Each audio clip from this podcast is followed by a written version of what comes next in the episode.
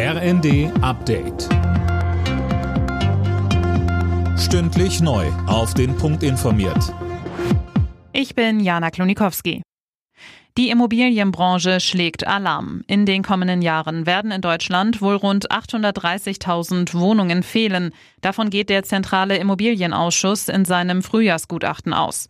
Geplant waren eigentlich 400.000 neue Wohnungen in diesem Jahr. Das wird aber nicht klappen, sagt Andreas Mattner vom ZIS. Bauen ist heute praktisch unmöglich. Die Summe aus blitzartig gestiegenen Zinsen zu hohen staatlichen Abgaben, Grundstückspreise und Baukosten. Und um es ganz plakativ zu sagen, wer heute baut, geht bankrott. Die Ampel streitet erneut um die Lieferung von Taurus-Marschflugkörpern an die Ukraine. Die FDP-Verteidigungspolitikerin Strack-Zimmermann hat jetzt angekündigt, für einen Antrag von CDU und CSU stimmen zu wollen, in dem die Lieferung gefordert wird.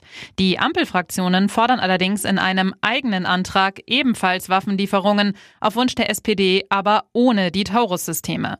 Grünen-Fraktionschefin Dröge reagierte entsprechend verärgert. Das ist auch eine Frage von Professionalität, ist ehrlich wenn man ein gemeinsames Verhandlungsergebnis hinkriegt, dann auch dem zuzustimmen und ausschließlich dem zuzustimmen. So funktioniert eine Koalition am Ende. Im UN-Sicherheitsrat ist ein Resolutionsentwurf gescheitert, der einen sofortigen Waffenstillstand im Gazastreifen fordert. Die USA legten ihr Veto ein.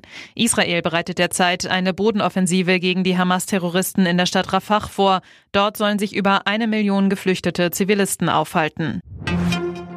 Unentschieden für den BVB im Achtelfinal-Hinspiel der Fußball Champions League. Gegen PSW Eindhoven spielte Borussia Dortmund am Abend 1 zu 1.